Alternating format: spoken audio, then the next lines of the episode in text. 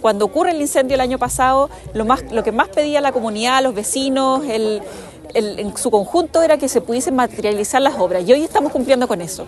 Fue un proceso rápido, una construcción que duró seis, siete meses, en que pudimos dar una conectividad, eh, un uso real, acceso al transporte público de un sinnúmero de vecinos que viven en este sector.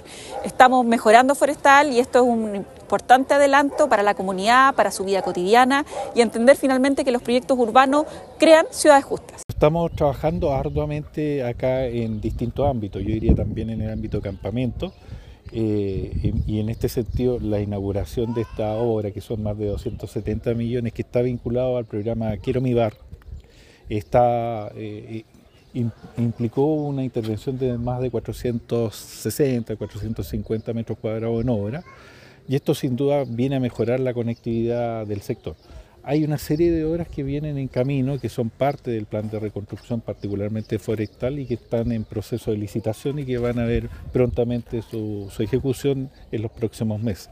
También le vamos a pedir su nombre, apellido, también cargo dentro de la vecina, no sé si tiene algún cargo dirigencial, que lo pueda mencionar y también, bueno, recalcarnos la importancia de esta, de esta escalera que es un punto principal de conexión para los vecinos que viven sobre esta calle.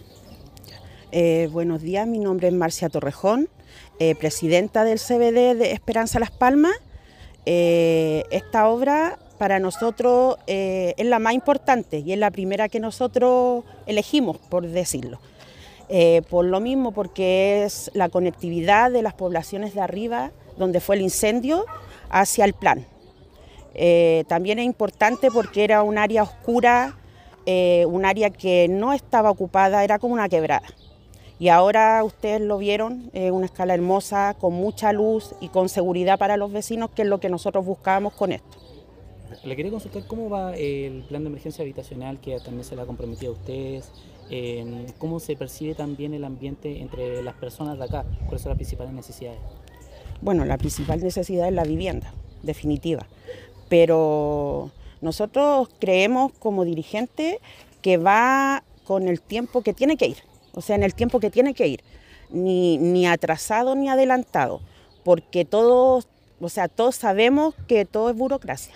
Entonces el papeleo es más lento que, el acto mismo. Entonces yo creo que va en el tiempo que tiene que ir. Y los vecinos, sí, yo sé, ellos son los afectados, ellos eh, son los que quieren ahora ya sus viviendas, pero también entienden. Con el tiempo eh, fueron entendiendo que eran así los procesos.